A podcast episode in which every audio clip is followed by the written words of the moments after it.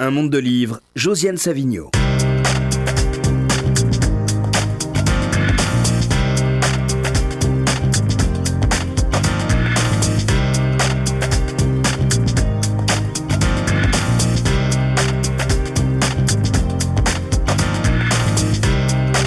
Bonjour et bienvenue dans ce premier monde de livres de la saison. Eh ben oui, c'est la rentrée. C'est la rentrée.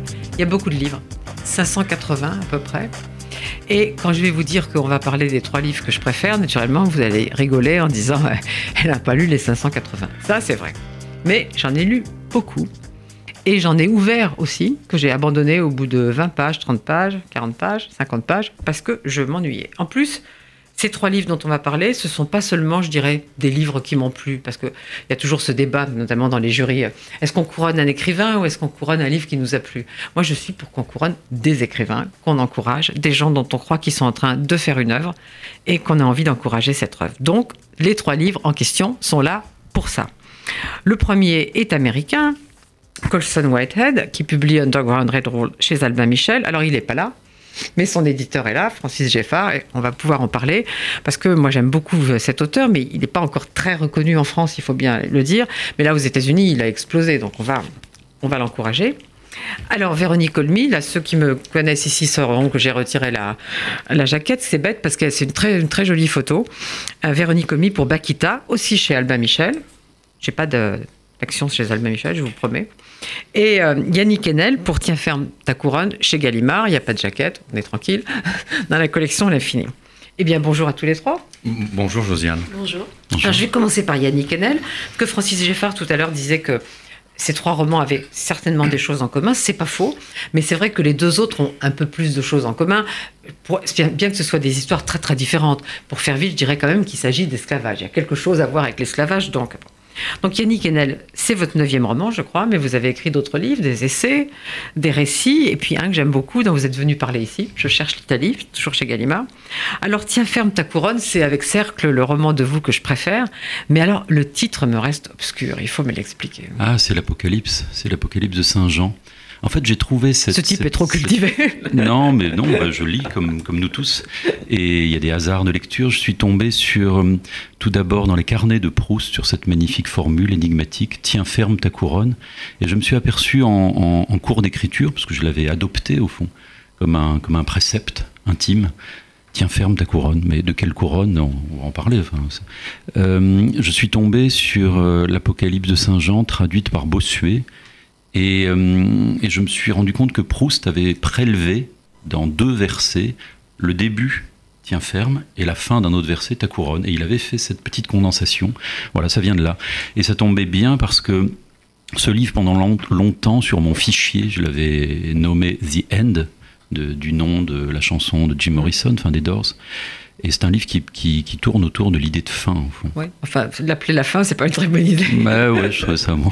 C'est mieux, tiens, ferme ta couronne. C'est énigmatique, ça m'a intrigué tout de suite. Mm. J'ai demandé à votre éditeur, j'ai dit, mais qu'est-ce que c'est que ce titre? Il m'a dit, elle vous expliquera. Bon, elle a expliqué, ça fait. Alors, j'ai l'impression, euh, Yannick Enel, que les actrices vous aiment. Isabelle Huppert était très contente d'apparaître dans ce livre, on va en reparler. Et puis j'ai appris que euh, Juliette Binoche, au Festival du Monde, a dit tout le bien en public qu'elle pensait de votre livre. Ah, Devant des gens qui n'étaient pas toujours très contents d'ailleurs, n'est-ce pas? On va, on va pas insister sur le sujet, euh, parce qu'il y, y, a des journaux qui ne parlent pas de ces trois euh, livres que je, que je, préfère ou qui n'en parlent pas assez bien. je ne citerai personne. Et en fait, euh, ça m'étonne pas que ces actrices vous aiment parce que je crois qu'elles aiment la folie et que tous ceux qui croient que les romanciers français n'ont plus d'imagination, vous savez, on nous barbe, ils font que de l'autofiction, etc., ce qui est complètement faux pour, pour vous deux. Euh, et parce que c'est un livre, euh, c'est un livre où l'imagination est en folie. Et d'ailleurs, ça commence par, ça commence par à cette époque, j'étais fou. Oui. C'est le premier mot. Alors, le narrateur, dont je pense qu'il est votre narrateur récurrent, Jean Deschelles, parce qu'il apparaît juste une fois sous le nom de Jean, mais on le connaît, Jean Deschelles, si on a lu Cercle et, autre chose. Et donc le narrateur est revenu un peu de cette folie pour pouvoir, euh, pour pouvoir la raconter. Alors qu'est-ce qui s'est passé pendant ces mois de folie? Eh bien, je pense qu'il a, tout comme moi, lâché prise il s'est décontracté. Mais dans le cercle aussi, vous aviez lâché prise. Oui, mais alors j'étais, je pense que, euh, je pense qu'il s'agissait de d'une initiation où il fallait garder le cap. Enfin, il fallait conquérir quelque chose. Là, il a passé la, enfin, il va avoir 50 ans et il ne se préoccupe plus de conquérir quoi que ce soit. il est tombé au plus bas Et comme on le dit dans, dans le Talmud, au fond, c'est quand on est au plus bas que le Messie peut arriver, que l'événement peut arriver, que quelque chose peut vous arriver. Et euh, donc voilà, il, euh, qu'est-ce qui s'est passé? Eh bien, euh, il a décidé de ne plus céder sur son désir. Il a quand même un projet, il a un projet fou. oui, Projet mais c'est-à-dire qu'il écrit ce qu'il veut et hum, il a même arrêté d'écrire. Il a été écrivain et euh, il s'occupe de cinéma. Enfin, il a écrit un, un très gros scénario consacré à Herman Melville, donc l'auteur de Moby, de Moby Dick. Intournable, évidemment. Enfin, quelle idée Enfin, un écrivain qui échoue en plus. Euh, faire le biopic d'un écrivain qui échoue. Et donc personne n'en veut, aucun producteur. Ne... Donc il faut trouver un cinéaste qui a échoué. Ouais, exactement. Alors il y en avait un. Il y en avait un, Il y en a un, Michael Cimino, le loser absolu, Mm. le plus grand.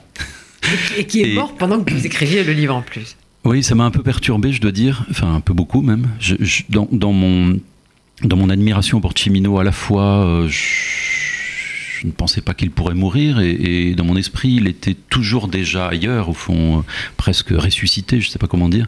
Mais il est ressuscité dans le livre parce que, parce que le narrateur va le rencontrer. Bah, Bon, D'abord, il se trompe parce que Chimino re- ressemblait à une femme à la fin de sa vie. On l'a vu. euh, on l'a vu Mais il s'est tellement fait photos, opérer qu'effectivement, il y avait même une rumeur qui courait sur Internet selon laquelle il, serait devenu une femme. Et euh, voilà, il était obsédé par la, la- la chirurgie esthétique. Et, euh, et au fond, il y avait quelque chose, je pense, sur son visage qui, qui, qui, qui avait pris la place de l'écran. Enfin, chez lui, vraiment, il s'agit de crever l'écran. Et moi, ce que j'aime dans le cinéma, c'est aussi un livre sur le cinéma, mais c'est pas le cinéma en tant que tel, c'est son les épiphanies, les événements qu'on voit qui crèvent l'écran. C'est aussi un livre qui pose la question est-ce que de manière visuelle, la littérature peut entrer en compétition avec le cinéma? Ça, c'est une chose qui m'a intéressée. Oui, alors, pour moi, il n'y a pas de compétition. C'est la littérature est absolue et je pense que le cinéma est un département très visible, industriel de quelque chose qui, qui s'appelle la parole. Enfin, il n'y a même pas besoin d'images. Au fond, les, les plus grands cinéastes de Guy Debord à Jao César Montero ou Chimino, comme je l'imagine, euh, se passent d'images. Et euh, oui, Chimino, vous l'avez jamais rencontré? non, non, Non. non, c'était non, Seulement le narrateur l'a rencontré. Et il l'a bien rencontré. Et sur un banc de, Cent- de Central Park, ils se disent des choses fondamentales. Bah, il parle d'Ellis Island, il parle de la fondation de l'Amérique, de la, de, de, de la nature criminelle de tout État et, et du fait, comme dit Freud, que toute société est fondée sur un crime commis en commun, et du fait que, comme il l'a filmé lui-même, Chimino dans La Porte du Paradis, que... Et ça, c'est le rapport que- avec Colson Whitehead, que toute société est, oui. est fondée sur un crime commis en commun. Absolument. C'est ce que dit Tony Morrison. Oui.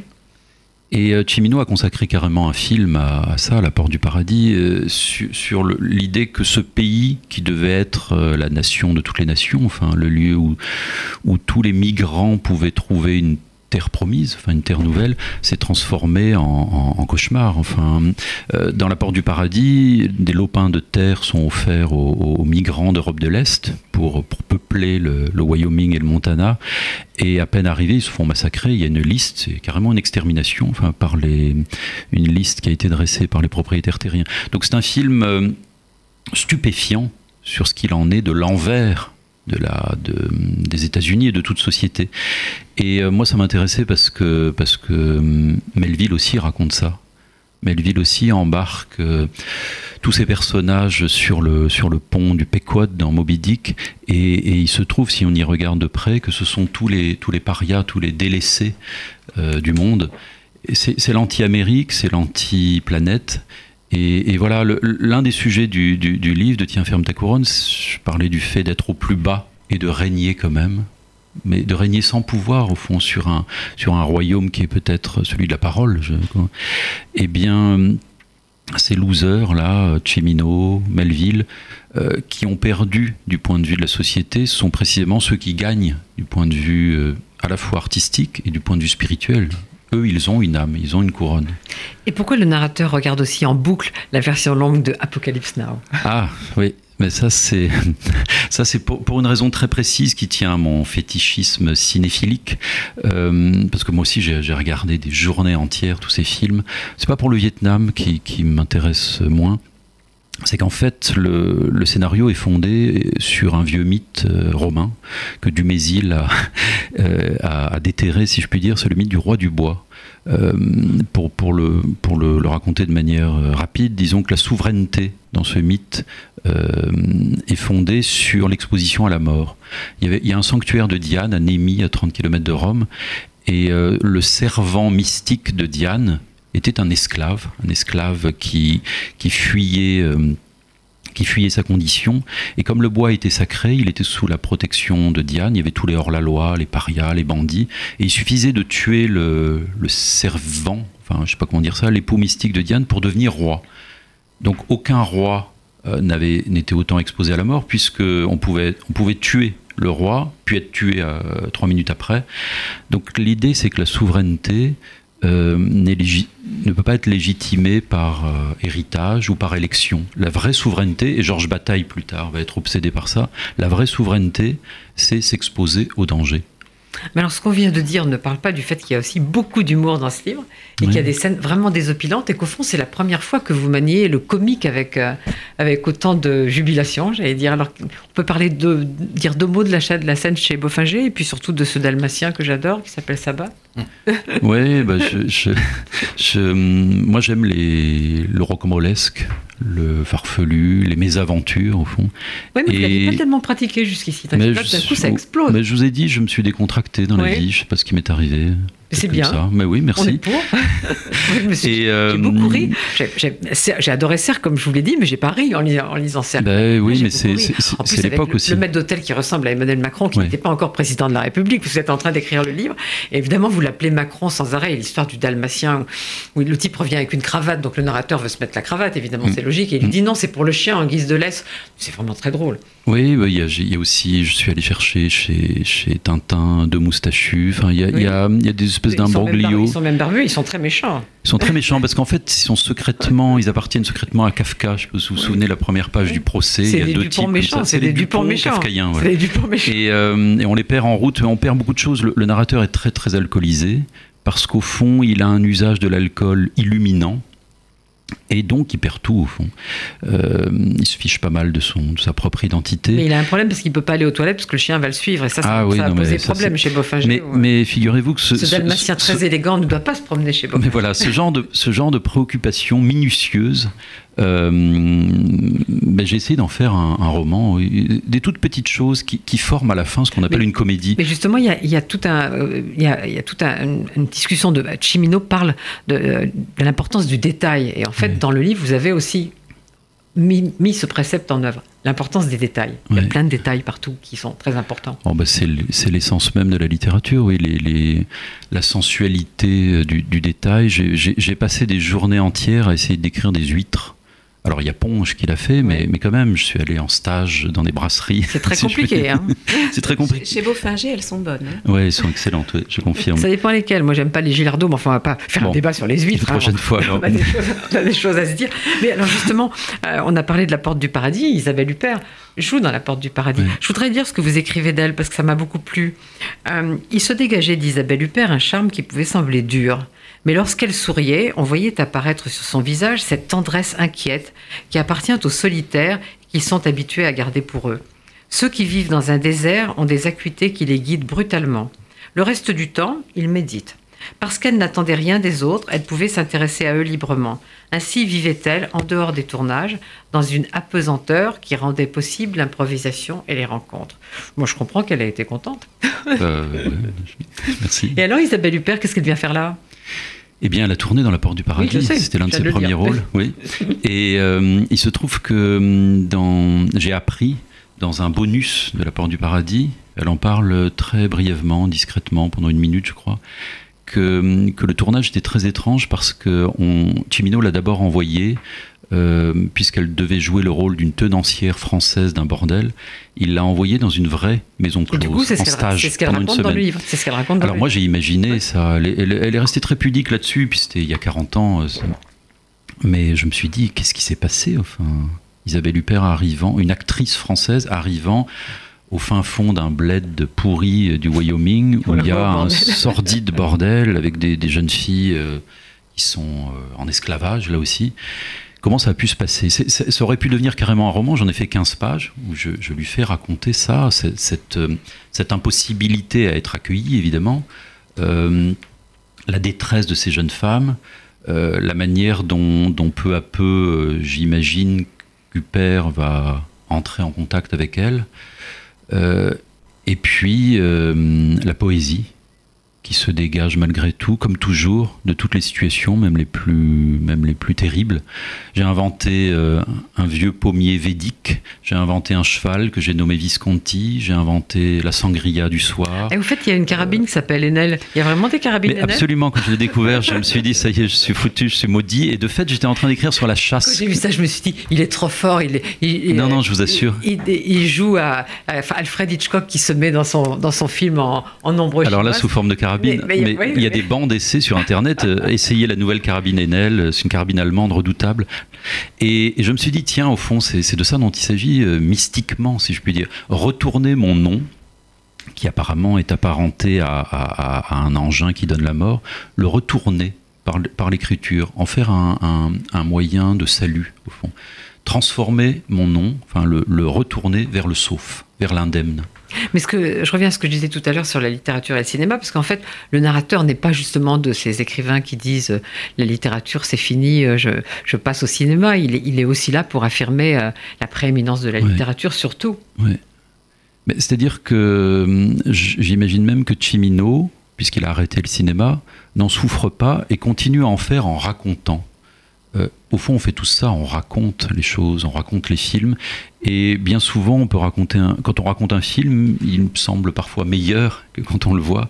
Cimino, j'ai imaginé qu'il était revenu à cette essence euh, primitive du cinéma qui consiste à raconter une histoire en détail avec des mimes, en faisant les gestes, et euh, parce qu'effectivement, le sens du livre, c'est que le cinéma est fini c'est pas la littérature qui est morte. Je pense vraiment que l'industrie du cinéma euh, est arrivée quasiment à sa fin au bout d'une centaine d'années. Et euh, des gens comme Godard, euh, tous les plus grands cinéastes ont finalement fini par, mettre une veste pour recouvrir la caméra, enfin, et filmer, la parole. Voilà, donc c'est une ode à la, prééminence de la littérature, mais Proust le disait, la littérature c'est ce qui contient tous les arts. la peinture c'est de la parole. Ça se, ça s'éclaire, ça se dit. Euh, je sais pas, pour moi, chaque phrase est une annonciation au fond. Et je voudrais finir justement sur une phrase qui me paraît très importante dans ce, dans ce livre. Si l'on n'espère pas un miracle, rien n'arrive. Ce qui ne tend pas vers le miracle rend servile. Mais je crois, oui. Le prodige, le désir de prodige. Enfin, la littérature a à voir avec euh, le coup de foudre et avec le, cet éblouissement qui, à l'intérieur duquel le monde se retourne. Enfin, on, voit quelque chose, il y a une brèche opéradique, comme dit Rimbaud, qui se crée dans la réalité. Pour moi, la littérature ne consiste pas à reproduire quelque chose qui serait la réalité, le faire en moins bien, mais vraiment d'ouvrir la possibilité euh, d'une éclaircie, d'un voilà, d'un miracle. Je, je, trouve que le mot miracle est bien. Enfin, il échappe à toutes les religions. Il est, euh, il est, il est ce que j'attends. Voilà, j'attends un miracle. Fils Geffard, vous avez lu Yannick Enel Absolument. Et vous attendez un miracle? Alors, je trouve, oui, je, partage assez euh, ce, ce, ce, que dit Yannick. Et ce qui m'a beaucoup intéressé, ce qui rejoint les trois livres, à mon sens, c'est quand même la quête la quête de l'absolu, euh, la question du mal, qui est très présente dans les, dans les livres des trois auteurs. Euh, et puis, bien évidemment, euh, ce rapport, j'ai trouvé qu'il y avait énormément de références cinématographiques, parfois même il y a certaines scènes qui pourraient sortir tout droit d'une comédie américaine de l'âge d'or. Enfin, il y a vraiment énormément de choses qui, qui font que ça donne une vitalité, un sens du détail, une précision. On pourrait presque parler de la précision de l'image. Et ça, ça m'a beaucoup passionné. Et bien sûr, Michael Cimino, que j'ai rencontré une fois, moi, dans les oh, années 90, quand, il était, quand il était à Paris avec, il ressemblait à un homme. Euh, avec Patrick Rénal. Il ressemblait à un homme, mais déjà un, petit peu moins tout de même. Et il avait quelque chose d'insondable, de mystérieux. Euh, je me souviens d'avoir vu son dernier film. Euh, assez, assez mystique. Hein, ce jeune Indien atteint d'un cancer. Euh, Sun Chaser, voilà. Euh, Non, non, c'était quelqu'un aussi qui s'était réinventé, hein, qui, qui, était en quête d'un absolu certainement inatteignable, avec euh, ce côté tragique. Euh, Véronique Olmy Je suis en train de lire le, le livre de Yannick, j'avais lu le, le, Cercle auparavant, et euh, moi, ce qui me... Oui, ce qui me me meut, ce qui me, bouleverse, mais dans le sens euh, euh, du mouvement chaque jour, c'est justement d'essayer de, euh, de guetter ce qui va advenir, ce qui peut surgir. Si on regarde bêtement son emploi du temps, on peut tout à fait être plus ou moins heureux d'une journée qui va venir. Et or, il ne se passe jamais ce qu'on attend dans une rencontre. Euh, on place jamais nos, espérances ou nos désespérances au bon endroit. Moi, j'avais lu ça euh, toute jeune dans les nourritures terrestres de Gide. C'est qu'il ne se passe jamais ce qu'on attend. Et euh, l'imprévisible va surgir toujours et faire d'une journée quelque chose qui sera euh, exceptionnel. Et c'est vrai que ben voilà, moi j'avais noté dans mon agenda euh, rendez-vous, RCJ, et là je me trouve avec vous et j'ai l'impression d'une intimité euh, qui est très rare dans, dans, dans, dans des émissions. Ah mais c'est parce qu'on est RCJ, une radio qui, est, y a, y a qui, qui est écoutée par les gens qui lisent. Dont, dont on a le temps. Et c'est pour ça qu'on a le temps ici de dont parler. Dont on est disposé autour de la table et tout d'un coup je vis un moment auquel je ne m'attendais pas. Et je crois que c'est ça... Euh, à, un niveau quotidien, c'est ça. Après, il y a un niveau plus ample. J'étais très sensible à ce que dit Yannick sur l'échec, parce que moi j'adore l'échec. S'il y a un échec, c'est qu'il y a eu une tentative. Et euh, un parcours qui serait linéaire, c'est comme un électroencéphalogramme plat. Il n'y a pas eu de soubresaut, il n'y a pas eu d'arythmie, il n'y a pas eu de suspense, il n'y a pas eu de... On tombe, on se relève. Et c'est merveilleux l'échec, parce que euh, euh, ça veut dire qu'on a osé euh, oser pour soi-même et aussi aux yeux des autres, le, le jugement. Euh, euh, et finalement, la littérature, c'est ça aussi. C'est oser prendre des chemins en creusant. Vous avez parlé au début de l'émission de notion d'œuvre. Je suis très sensible à ça parce qu'une œuvre, elle n'est cohérente que justement dans ses soubresauts. Et c'est vrai que, par exemple, moi, mon dernier livre est totalement on pourrait penser totalement en dehors ou à part par rapport à ce que j'ai précédemment écrit. Mais ce qui est intéressant, c'est justement dans ces parcours qu'on a, voilà, on a, on a 50 ans, on dépasse 50 ans, on lâche certaines choses, ce qui nous permet, euh, à partir de cette sorte d'humus, finalement, de d'aller vers une autre lumière, un, un autre ton et de, de, de suivre tout d'un coup un chemin qui est cohérent au fond de nous-mêmes, puisqu'on reste nous les mêmes, mais qui suit finalement notre, notre présence à, nos journées, à, notre vie. Alors Véronique Olmy, si j'ai bien compté, mais je compte très mal, Bakita, qui sort chez Albin Michel, on vient de le dire, c'est votre... qui a le le prix du roman FNAC déjà, qui est sur la liste de beaucoup de prix, comme, euh, comme euh, le livre de Yannick Enel. C'est votre douzième roman, mais vous avez aussi publié des nouvelles. Mais j'ai dû moi aussi pas mal recompter, parce que oui. euh, est-ce qu'on compte les nouvelles Est-ce qu'on non, non, j'ai, compté voilà. 12 romans, des nouvelles et, et, une dizaine de pièces de théâtre. Voilà, c'est ça. Une dizaine On de pièces de théâtre. Compte. Oui, et j'ai vu une, je me souviens d'une qui s'appelait La séparation, c'est ça que j'avais beaucoup une aimé. Séparation. Une séparation. Oui. Des, des ex-amants qui s'envoyaient oui. des lettres et il se passait quelque chose de, de, nouveau. Et vous disiez que ce livre, Bakita, pouvait paraître comme un peu à l'écart de, de, ce que, de ce que vous faites, mais pourtant, j'ai remarqué que vous avez souvent des personnages qui aiment beaucoup réinventer des destins.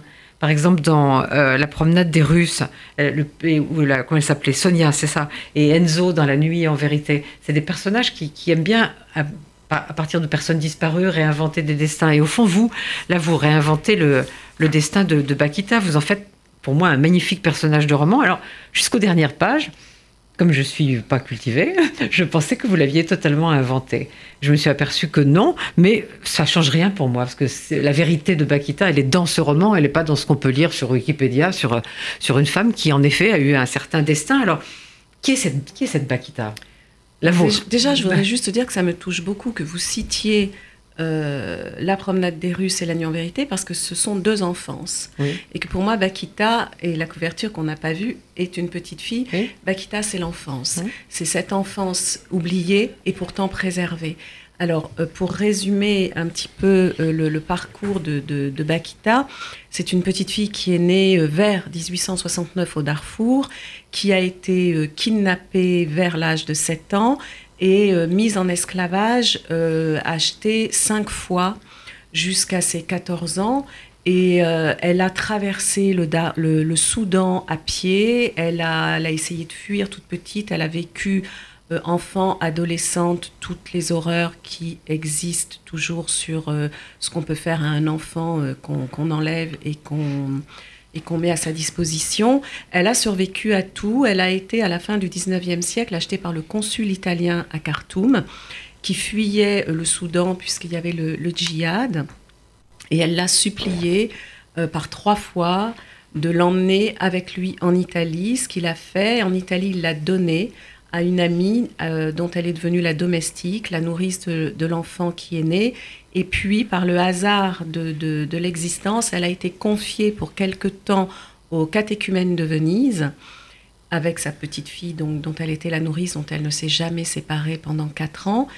Et puis, quand sa maîtresse est revenue la chercher, elle a osé euh, émettre cette volonté de rester chez les catéchumènes et de ne pas la suivre. Il y a eu un procès retentissant à Venise avec le procureur du roi, le cardinal patriarche, des magistrats. Enfin, C'était quelque chose de extraordinaire et de monumental.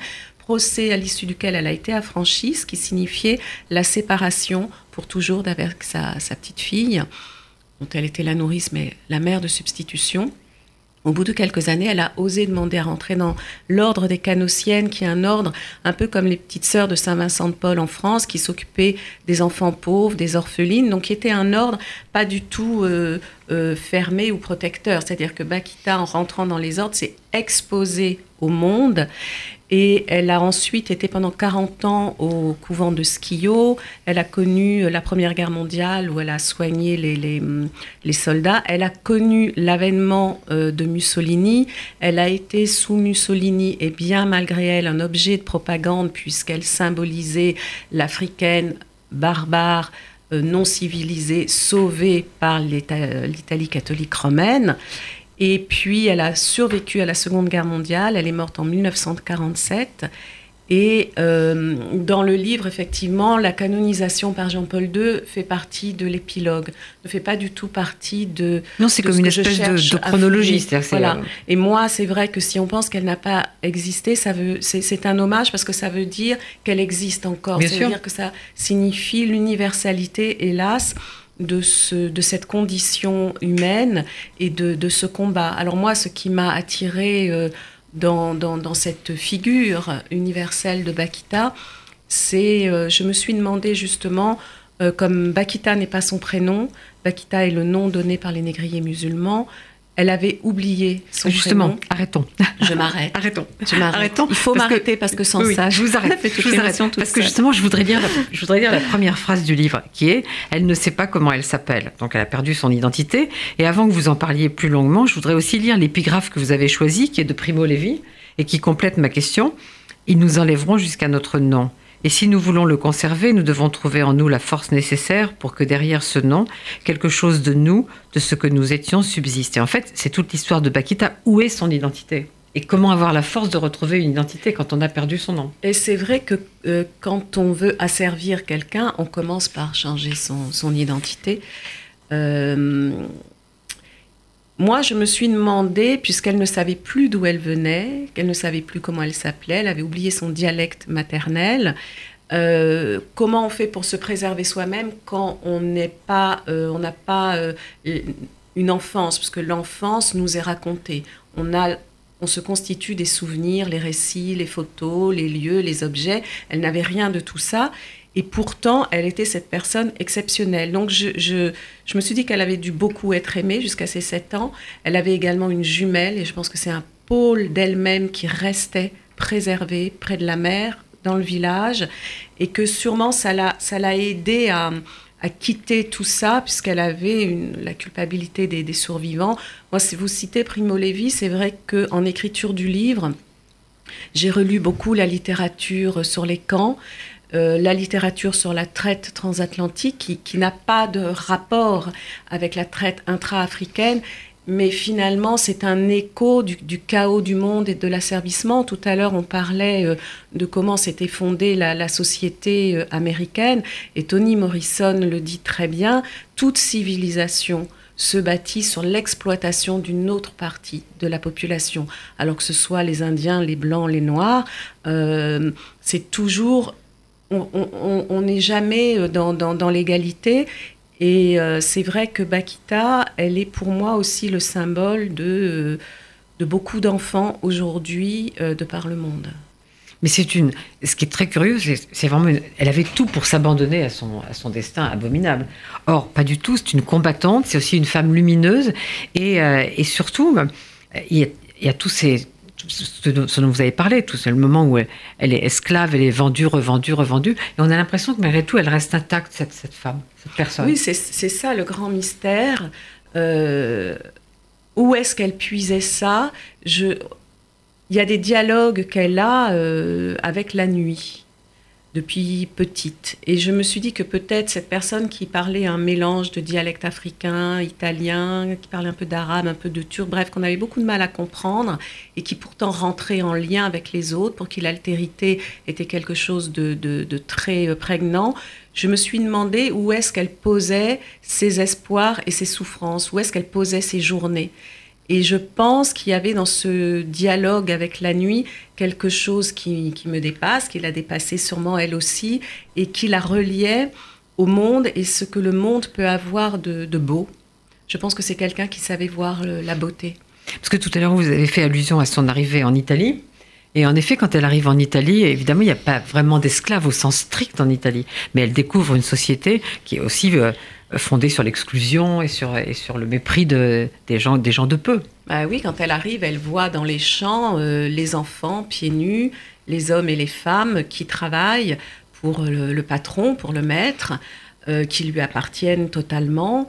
Et elle reconnaît les mêmes maladies, la pélagre, elle reconnaît les gens qui meurent de faim, la débilité de ceux qui ont faim, et elle se rend compte que finalement, euh, ensuite il y a donc l'avènement de Mussolini, eh bien euh, la question du, mal qu'on fouille toujours dans la littérature, le combat du mal et du bien, il est euh, au-delà des, océans et des continents et des, et des siècles. Donc c'est toujours finalement la même question qu'on fouille. Mais Véronique Olmis, le choix de Bakita, vous l'avez mentionné tout à l'heure, de devenir religieuse, c'est-à-dire de renoncer à, continuer de s'occuper d'une enfant dont elle était, comme vous disiez, certes la nourrice, mais aussi la mère de substitution, c'était tout de même un choix déchirant.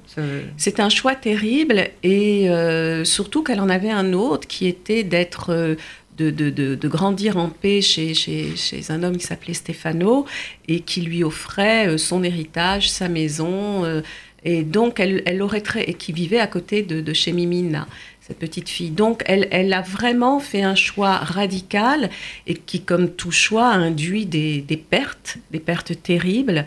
Et euh, Bakita, ce qui m'a intéressé dans ce personnage, justement, c'est cette complexité-là.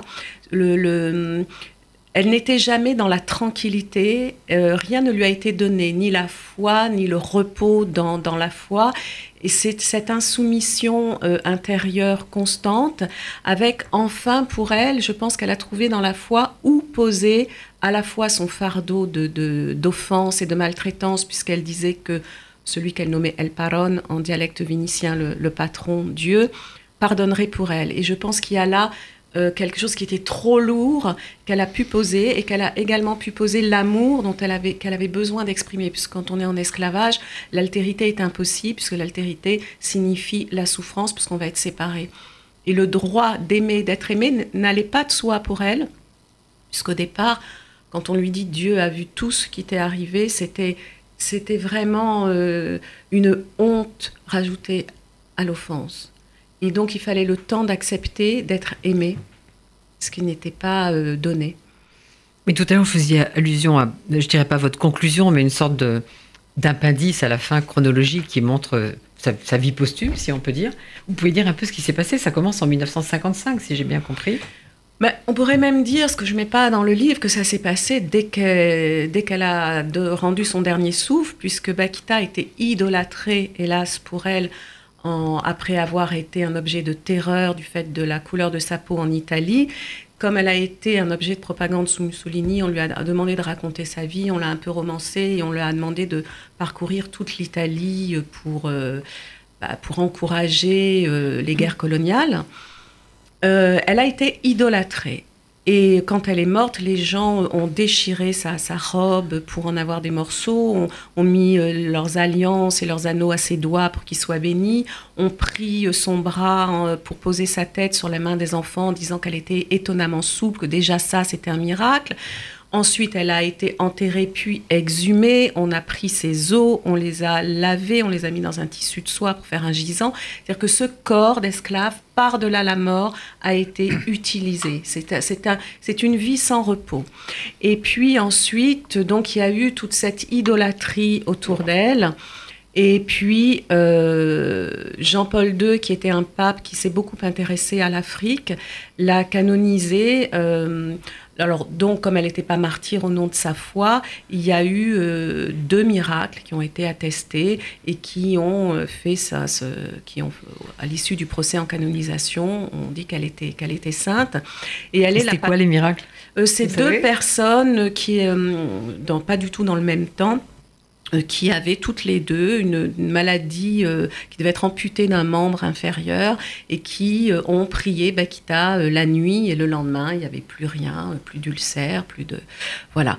Après, moi, ça, ça, ça m'intéresse peu. Je ne me suis pas du tout intéressée au procès. D'abord, pour ce livre, j'ai fait aucun travail d'archiviste, de biographe. Moi, je suis allée sur les lieux. Mais ce qui vous intéresse, c'est son identité. C'est pas. Voilà. Pas, Après, ça m'appartient pas du tout c'est pas l'histoire d'une sainte, c'est l'histoire d'une personne avant justement la canonisation. Mais c'est vrai que c'est quand même assez extraordinaire quoi, ce qui s'est passé après la canonisation. Pas... Oui, ce qui est joli aussi, c'est qu'elle est la patronne du, Soudan où elle a tant souffert. Et moi, j'ai entendu une archive sonore où Jean-Paul II arrive justement à Khartoum et euh, et euh, il y a les cris, les vivas, Bakita. Bon, elle est euh, également représentée dans la cathédrale d'El Obeid où elle a vécu le, martyr.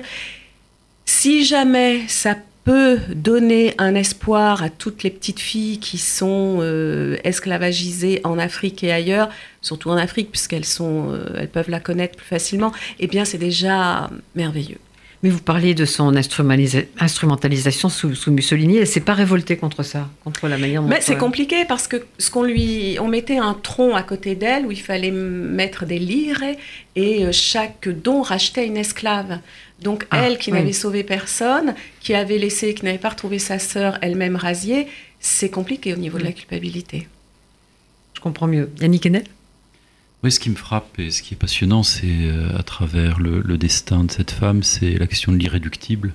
Je comprends que vous ayez euh, mis en exergue cette phrase de, Primo Levi, parce que hum, des gens comme lui ou Robert Antel me racontent que même dans les pires conditions de, d'esclavagisation, de biologisation de l'espèce humaine, il y a quelque chose qui échappait aux nazis quelque chose qui est difficile à, définir, que j'appelle moi l'irréductible. C'est une phrase, c'est Duras qui dit ça, euh, même, euh, même dans le pire des, des, des esclavages, quelque chose se dérobe. Il y a une part d'indemne qui est toujours là, jusqu'au bout. Alors qu'est-ce que c'est que cet indemne, ce, qui échappe à l'enfer, ce, ce non-damné euh, Est-ce que c'est l'âme humaine? Est-ce que, est-ce que ça relève de la volonté? Même pas, au fond. Oh, on, peut écraser un être humain, et pourtant il reste un être humain jusqu'au bout, et il y a cette petite part qui s'est changée en sainteté, en fait. Mm. Voilà, c'est ça, c'est l'irréductible. Véronique Olmy, j'ai oublié de vous demander quelque chose. Comment vous avez découvert cette histoire de Bakita Alors tout à fait par hasard, en visitant euh, l'été une petite église à Langeais, dont elle est la, patronne, et euh, il y avait son portrait avec quelques dates, et ça m'a... C'est venu me chercher. Voilà. Voilà, ça m'a, ça m'a kidnappé, moi. Francis Geffard oui, moi, ce que je, ce que je trouve euh, intéressant, alors pour euh, rejoindre ce que vient de dire Yannick Hanel, je pense qu'effectivement, la force de l'esprit, hein, mm. l'esprit dont on ne vient jamais à bout, on peut réduire les corps, et ce qui est touchant dans le, dans, dans le livre de Véronique Olmy, c'est cette femme qui, euh, non seulement est femme, mais en plus de ça, africaine, à un moment où il y a la la révolte du Mahdi euh, au, Soudan et où c'est compliqué pour une, pour une jeune, une jeune fille noire de, de se revendiquer humaine finalement, et encore plus après dans, dans un monde de blanc. Comment affirmer une humanité, comment réclamer une humanité que tout le monde vous nie? Je crois que c'est ça qui a de plus, le, le plus touchant chez elle. C'est pas tellement effectivement la quête d'absolu ou la, ou la quête de foi, euh, c'est finalement cette résistance. Et je trouve que ce qui est intéressant, c'est que tous ces livres sont aussi autour du clair-obscur, hein, ce chemin étroit entre les ténèbres et, les- et la lumière. Et ça, que ce soit chez Michael Cimino, la question de la Shoah qui est présente d'une façon subtile dans chacun des livres. Mhm. Moi, alors il y a bien entendu euh, tous ces passages d'Holocauste dans, dans votre roman, euh, Yannick Enel, mais la Shoah est présente d'une certaine façon. Et chez Bakita, à côté de ce qu'elle traverse, et chez Colson Whitehead, euh, ce dont il s'est nourri. dont on va parler. Il est 11h46, vous êtes bien sur RCJ, dans un monde de livres, en compagnie de Yannick Enel, Véronique Olmy et de Francis Geffard, l'éditeur de Colson Whitehead, qui va venir parler de son nouveau roman qui s'appelle Underground Railroad, qui a eu à la fois le National Book Award 2016 et le prix Pulitzer 2017. Bon, je crois, Francis Geffard, qu'il faut dire un petit mot de Colson Whitehead, parce que même si c'est son septième livre publié en France, et le premier chez Albin Michel, il n'est pas encore très connu. Qui est Colson Whitehead? Alors, Colson Whitehead, c'est un jeune écrivain euh, afro-américain. Plus si jeune, il a 47 Il a ans. 47 ans, oui, enfin jeune. Alors, il n'a pas 50 ans. Alors, on, va, on va dire ça comme ça. Euh, c'est un, il, a, il, il a commencé jeune, il a publié son, son premier livre, il n'avait pas 30 ans. C'est quelqu'un euh, d'assez inventif, de, de très talentueux, euh, très ambitieux, qui euh, euh, petit à petit a bâti une œuvre où la question raciale est, un élément essentiel et la question centrale. Mais il le fait d'une façon extrêmement subtile et extrêmement euh, intelligente. Mais elle est, elle est centrale, j'allais dire, à tous les âges. C'est-à-dire, il parle, il Absolument. parle des Noirs d'avant euh, les droits civiques, mais dans zone, euh, zone 1, c'est ça. C'est Absolument. c'est le naufrage d'une civilisation. Ça rejoint fait. ce que disait Yannick Enel tout à l'heure, même si c'était avant, avant Trump. Et, euh, et, et je crois que dans, comment ça s'appelle, le Balade pour John Henry, il est déjà question de, de chemin de fer. Tout à fait. Mais et, et c'est là où il dit que les Noirs américains ont été successivement nègres de couleur, afro-américains, africains-américains, mais au fond c'est toujours quelque part nègre.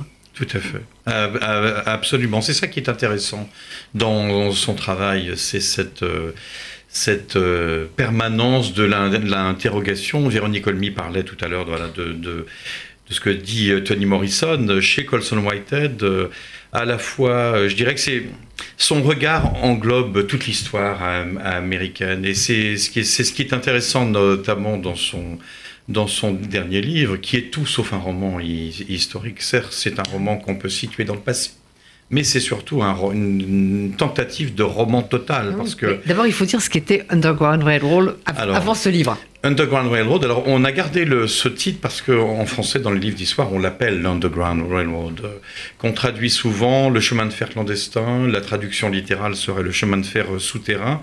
C'était en fait euh, un réseau comparable à celui qui a, permis à, des juifs persécutés pendant la Seconde Guerre mondiale, en France notamment, de gagner la zone libre ou de, ou de pouvoir gagner l'Espagne, la Suisse ou l'Ang- l'Angleterre. Euh, Les esclaves euh, dans les États du Sud étant promis au destin funeste que l'on connaît, certains d'entre eux, en fuite, réussissaient à trouver euh, assistance et aide auprès de Blancs. La plupart des, des acteurs du chemin de fer clandestin étaient des Blancs qui, pour des raisons religieuses, politiques ou philosophiques, euh, donnaient assistance, euh, accueil et euh, permettaient à ces esclaves en fuite de gagner le Nord et aussi de, gagner le Canada. Ça s'est mis en place dès le XVIIe siècle, ça a continué jusqu'au XIXe siècle, et cer- certains historiens estiment que environ 100 000 personnes ont été aidées par le chemin de fer cl- clandestin pendant, pendant toute cette période. Mais la magnifique invention de Colson Whitehead, c'est que il matérialise la métaphore, c'est-à-dire Absolument. le chemin de fer devient un vrai chemin de Tout fer. à fait. En fait, il s'est souvenu qu'enfant, la première fois où on lui a parlé du chemin de fer clandestin, ce qui lui est venu immédiatement à l'idée, c'est une sorte de métro, de train fantôme. Voilà. Et à un moment donné, je dirais qu'il a eu l'intelligence de donner un cadre tout à fait différent à ce qui aurait pu être que la énième redite de quelque chose qu'on a eu l'occasion euh, de connaître et avec lequel on s'est familiarisé grâce à la télévision, au cinéma, à, la littérature. Et il fait en fait euh, basculer le destin de, son héroïne dans une sorte de cinquième dimension qui prend effectivement euh, l'allure d'un vrai chemin de fer souterrain, clandestin, très aléatoire, dont on ne sait pas grand-chose finalement, qui là aussi est le plus souvent géré euh, par des blancs, euh, euh, pas que, mais qui va permettre à notre héroïne d'aller dans des mondes parallèles. Mais il faut en dire un mot de cette Cora. Alors c'est sa grand-mère qui s'appelait Ajari, qui est venue d'Afrique, dont on dit qu'elle était là pour servir de chair à capitalisme. Donc il y a aussi toute la dimension politique. C'est un livre très politique. C'est un livre très politique. Et donc on lui propose de s'enfuir. Et au début, elle, César s'appelle le, celui qui propose. Et au début, elle, a peur, elle refuse, puis finalement, elle, le fait. Mais, mais c'est terrible parce que vous parliez des, blancs ou d'autres noirs qui pouvaient aider, mais il y a aussi ceux qui sont les chasseurs d'esclaves pour venir les ramener à. Alors Cora, c'est vrai que très tôt, euh, après la, disparition de, sa mère, euh, qui, tient une large part dans, dans le roman, elle se rend compte très rapidement que sa vie va être terrible, et notamment parfois à cause des autres esclaves avec lesquels elle grandit. Elle essaie de défendre coûte que coûte le petit lopin de terre minuscule euh, dont sa grand-mère a été la, propriétaire, et à un moment donné, surtout... Il faut insister là-dessus, entre les esclaves, il y a beaucoup de, beaucoup de violence, beaucoup de violence et de bien entendu, et notamment de, violence vis-à-vis des femmes. Et volonté de prise de pouvoir et, volonté de faire que les femmes soient les esclaves des esclaves, les domestiques en fait. Et les femmes entre elles. Je dirais que il y a de multiples niveaux, mais finalement c'est dur où que l'on soit, et à commencer euh, parmi les siens. Et euh, c'est vrai qu'un jour, ce qui change tout, c'est euh, euh, le martyr d'un jeune garçon qui s'appelle Chester, qui commet une bévue lors d'une fête auxquelles les esclaves de la plantation sont, sont autorisés à, à, prendre part. Et ce César, qui est un personnage un peu étrange, parce que contrairement à tous les autres, il a connu ce que c'était que la liberté et une forme d'humanité, parce qu'il était l'esclave d'une vieille dame qui lui avait appris à écrire, à lire, il s'habillait euh, comme les blancs, etc. Et c'est lui qui, la première fois, va parler à, à Cora du chemin de fer. Et la première fois, elle dit non, et puis à un moment donné, elle se rend compte que c'est finalement ça qui peut lui permettre non seulement d'échapper à cette situation qu'elle connaît, mais peut-être aussi de retrouver sa mère. Mais en fait, euh, je le dis à l'instant, c'est un livre très politique et, et Underground Railroad, c'est aussi une figure de l'Amérique de l'oppression. Bien entendu ça nous rappelle finalement, euh, et ça rejoint ce que disait Yannick Enel euh, tout à l'heure, c'est que l'Amérique, euh, qui veut être le phare de la liberté dans le monde, qui veut être le pays de l'égalité, qui veut être la terre promise offerte à tous les damnés, et finalement est un pays qui s'est érigé sur la violence.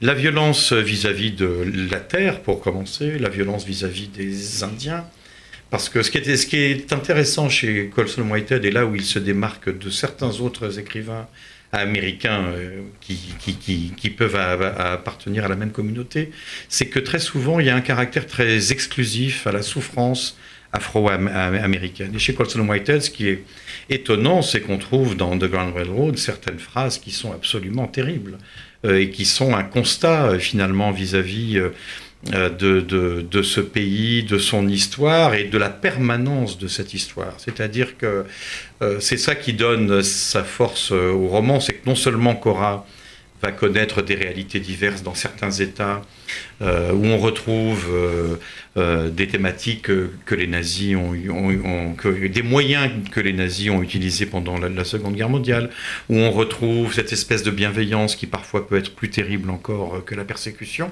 Donc il y a cette espèce de voyage alternatif et en même temps euh, ça résonne tout particulièrement avec euh, ce que l'Amérique vit depuis, on va dire, la Seconde Guerre mondiale, la lutte pour les droits civiques, euh, le mouvement Black Lives Matter et tout ce que, tout ce que, à quoi on assiste de résurgence et de remontée de choses qu'on aurait pu croire des disparus et qui, depuis l'arrivée de Donald Trump au pouvoir, ont retrouvé une nouvelle vigueur et surtout qui se font à nouveau entendre, qui, ne, qui n'ont plus peur d'être politiquement incorrects. Alors Yannick Enel et Véronique Omni, deux mots chacun parce que je vais avoir le temps de recommander vos livres et on arrive dans.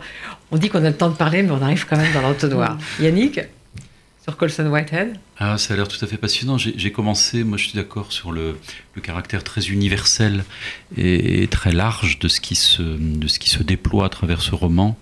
Euh, il ne s'agit pas seulement finalement d'une de, histoire de l'Amérique, mais, mais voilà, enfin, c'est la, la, condition humaine elle-même. Enfin, qui c'est un très grand écrivain. Alors moi je l'ai lu et euh, la métaphore de, de, de, ce chemin de faire qui est vraiment souterrain. C'est formidable, on parlait de l'image tout à l'heure, et c'est vrai que ça, ça imprègne. On commence le livre par, par des images très fortes qui sont nos propres cauchemars. On est dans une gare, euh, on, on, est perdu, c'est la nuit, il n'y a pas de nom sur les quais, et on entre comme ça dans cette universalité de la terreur. Et c'est vrai que euh, c'est un livre vraiment euh, qui traverse pas seulement l'Amérique, mais qui traverse l'âme humaine. C'est magnifique, c'est magnifique. Bon, eh bien, je crois qu'il va falloir se quitter. Je voudrais remercier David Elbaz pour euh, la réalisation. Je vous remercie tous les trois, bien sûr. Merci et puis surtout, vous qui nous écoutez, oubliez les journaux qui ne mettent pas assez en avant ces trois livres. Allez à la librairie et achetez Tiens, ferme ta couronne de Yannick Enel chez Gallimard.